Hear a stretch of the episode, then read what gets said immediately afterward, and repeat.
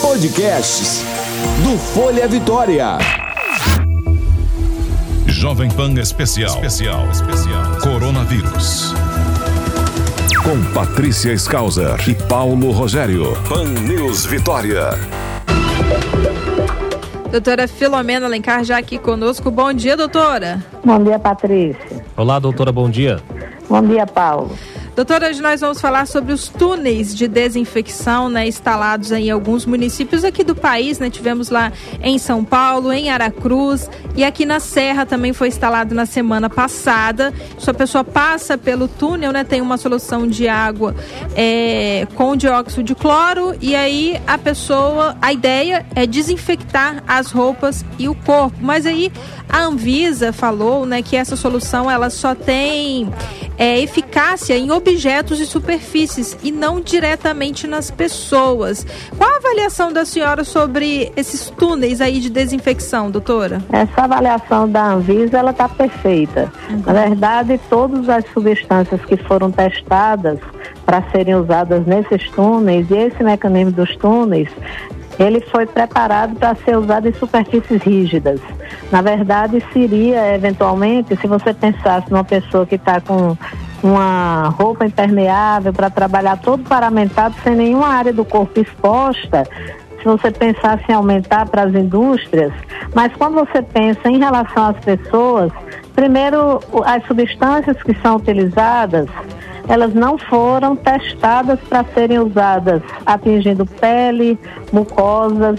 Então ela pode ser um elemento irritante para os olhos, para a boca, para o nariz, pode causar danos respiratórios, levando a reações é, do aparelho respiratório, inclusive o aparelho respiratório baixo, e pode causar dermatites graves.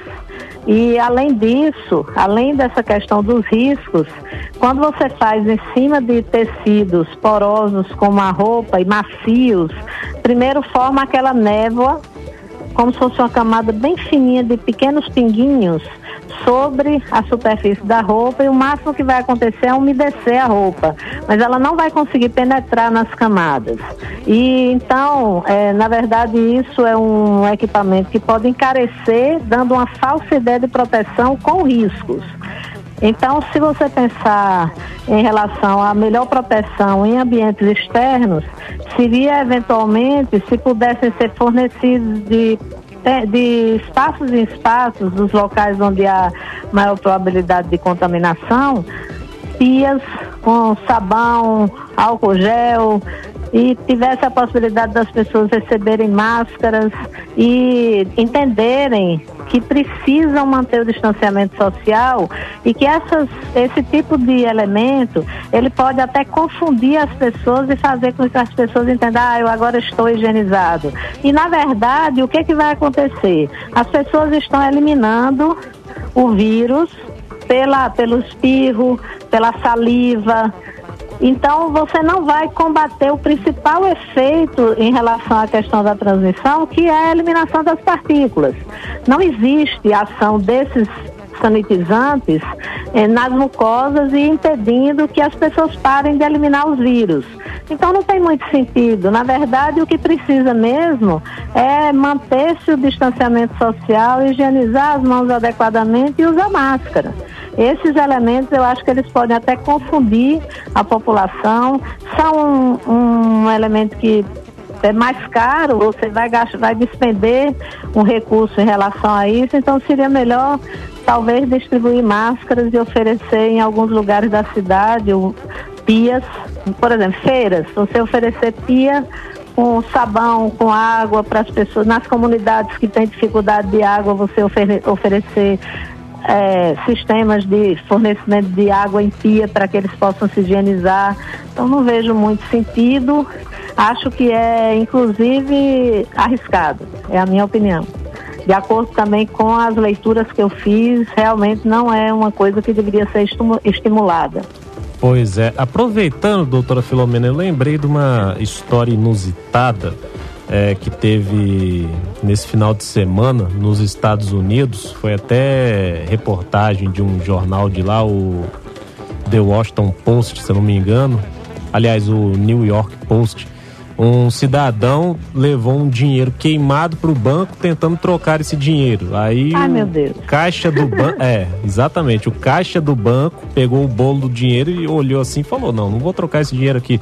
Aí o caixa do banco que deu uma entrevista para o jornal contando a história que ele ouviu desse cidadão. Esse Uhum. cidadão disse que tentou queimar o vírus, o- é, Ah, esquentando dinheiro no aparelho de no forno micro-ondas, né? Ah, Só meu pra gente poder trazer esse esclarecimento para as pessoas, lógico, imagino que ninguém vai pegar um bolo de dinheiro e colocar dentro do forno ou coisa parecida, mas o calor, ele não influencia em nada aparentemente na no que se refere na propagação do vírus, né?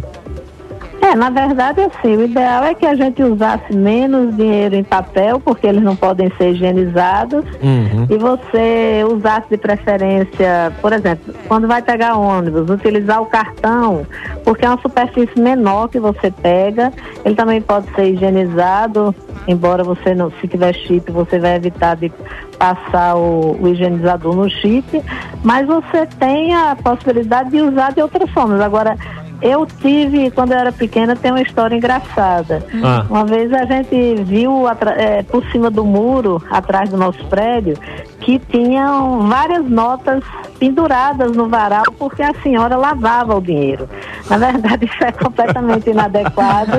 E se você vai passar o dinheiro de mão em mão, imagine quantas vezes esse dinheiro vai ser lavado para poder ser considerado limpo. Porque eu vou passar de uma pessoa, passar para outra, passar para outra.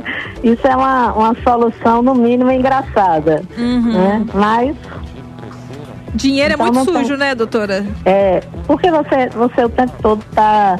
Se você higieniza suas mãos antes de pegar no dinheiro e depois de pegar no dinheiro, mesmo assim ele vai passar pela mão de alguém que não está devidamente higienizado, né?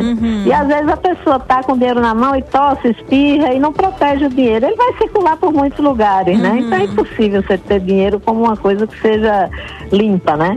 É, o doutora, você falou das pias, né, pra gente poder lavar as mãos. Mas além dessas pias, eles têm que ser colocados também ali aquele dispositivo de papel toalha, né? Porque não adianta a gente lavar a mão e Claro. fechar a torneira, que a mão vai Claro, sujar Na de novo, verdade, o né? ideal é algumas que a gente viu que o acionamento da torneira é por meio do pé. Aham. Então você pisar no pedal e abrir a torneira sem que você toque. Isso é o ideal, é o que é usado em, é, nos, nos hospitais para prevenir infecção hospitalar, se usa como melhor situação ou você acionar com o pé ou célula fotoelétrica, que percebe a diferença quando você passa a mão na frente dela, ela aciona a torneira. Isso não vai dar para ser usado em todos os lugares, mas o acionamento com o pé e o- eventualmente nas comunidades onde você não tiver condição de fazer isso, você fazer o uso da toalha para fechar a torneira é mais adequado. Ou as torneiras com acionamento automático e fechamento automático. Pelo Aí é sensor. possível que você possa usar sem ter muitos problemas. Mas o ideal é que realmente tenha o papel para a pessoa enxugar, para ela não ter a, a lembrança de enxugar na roupa, né? Porque às vezes a pessoa não tendo a toalha de papel, vai passar a mão na roupa e às vezes a roupa está contaminada e você vai contaminar sua mão de novo, né? Então, pra gente que é médico, é fácil pensar que eu não vou pegar na minha roupa quando eu lavei as minhas mãos. Mas para o pessoal leigo, às vezes você vê muita gente assim, da população geral, às vezes cozinha e passa a mão no avental, passa a mão na roupa. E isso é um hábito que às vezes a pessoa não consegue controlar. Então, se tiver a toalha para lembrar que a pessoa precisa enxugar e pegar na torneira com o papel toalha, é melhor, né? Pois é. É, chegam aqui questões de ouvintes, né, por meio do WhatsApp da Pan News, o 997-468120, 997-468120.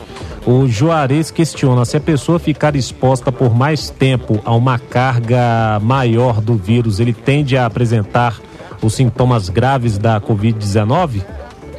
Olha, na verdade o que a gente pensa é que quanto maior a carga viral, maior vai ser o trabalho que você dá ao seu organismo. Quando você tem uma infecção e tem aquela fase que a gente chama de tempestade imunológica, você vai produzir defesa em relação às partículas do vírus que entraram em contato com você. Então, subentende-se que é quanto maior a, carga viral, maior vai ser a necessidade do organismo de trabalhar em relação a isso. Mas isso não é, não é preto no branco, não. Às vezes a pessoa tem uma carga viral maior, mas tem uma capacidade de defesa melhor.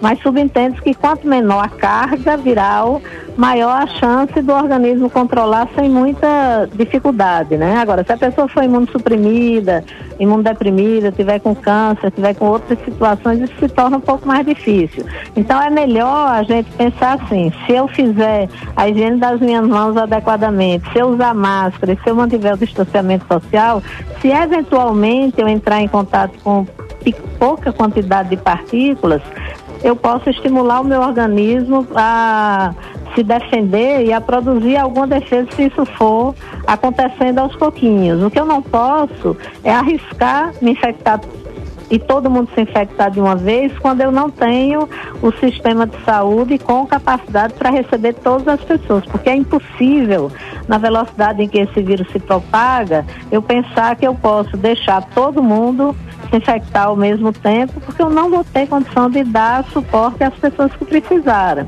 precisarem. Por isso que a gente fala sempre que achatar a curva, deixar a curva mais planinha, não significando que não vai ter gente que vai para o hospital, que não vai ter gente que vai para UTI, mas isso dá uma certa folga no sentido de você ter tempo para as pessoas que se internarem ter alta, terem alta, ter tempo para organizar mais serviços se for o caso da necessidade.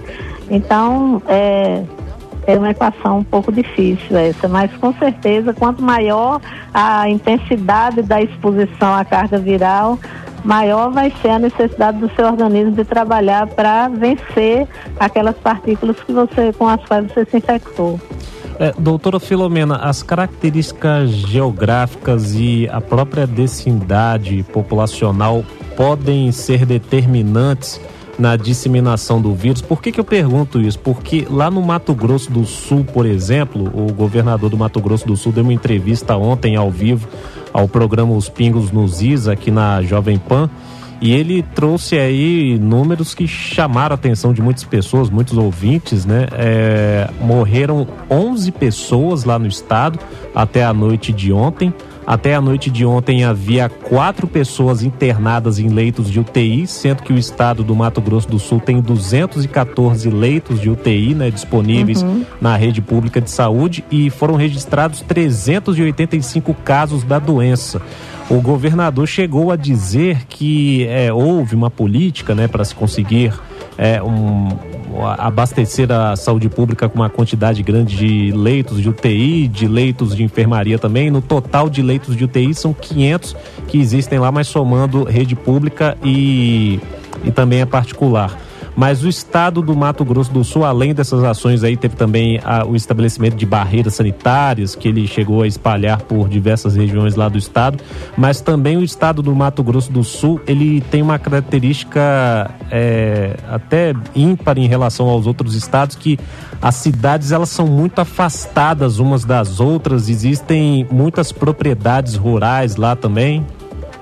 É, com certeza, essa é uma doença que, como é transmitida, sobretudo pelo contato, quanto mais você tem densidade populacional maior e as pessoas circulam mais próximas umas das outras, a gente tem a possibilidade de haver mais é, infecção. Então, tanto é que quando a gente planejou o estudo relacionado à questão do da prevalência de pessoas que já tiveram contato e vão ter IgG positivo, que é um anticorpo, é, contra o vírus, ele foi planejado justamente privilegiando essas áreas de maior densidade populacional, uma vez que nessas áreas de maior densidade populacional você tem todo um estilo de vida que favorece o contato entre as pessoas.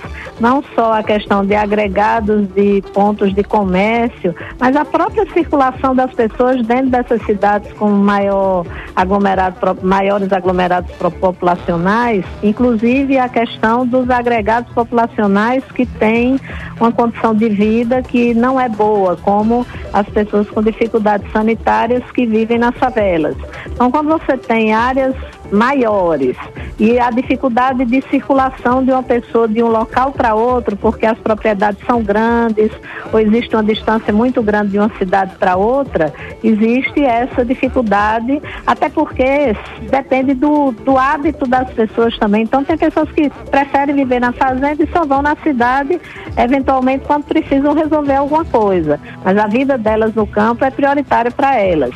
Então, dependendo do estilo de vida da população e dos agregados populacionais, a gente vai ter diferença mesmo de um lugar em relação a outro. Isso você pode perceber de hum. cidades em estados que têm bastantes casos, cidades que são menos populosas e que não tem um movimento tão importante de pessoas que vêm da capital ou de outros lugares onde existe uma agregação populacional maior, a chance do vírus chegar é muito menor do que você expandir essa, essa pandemia dentro das cidades onde você tem mais acúmulo de pessoas. Tanto é que você vê que dentro das medidas que os governos planejam, eles sempre colocam medidas que evitem as aglomerações de população, como essa questão de, de ter escolhido deixar sem luz, áreas onde as pessoas se unem mais para bater papo, para ficar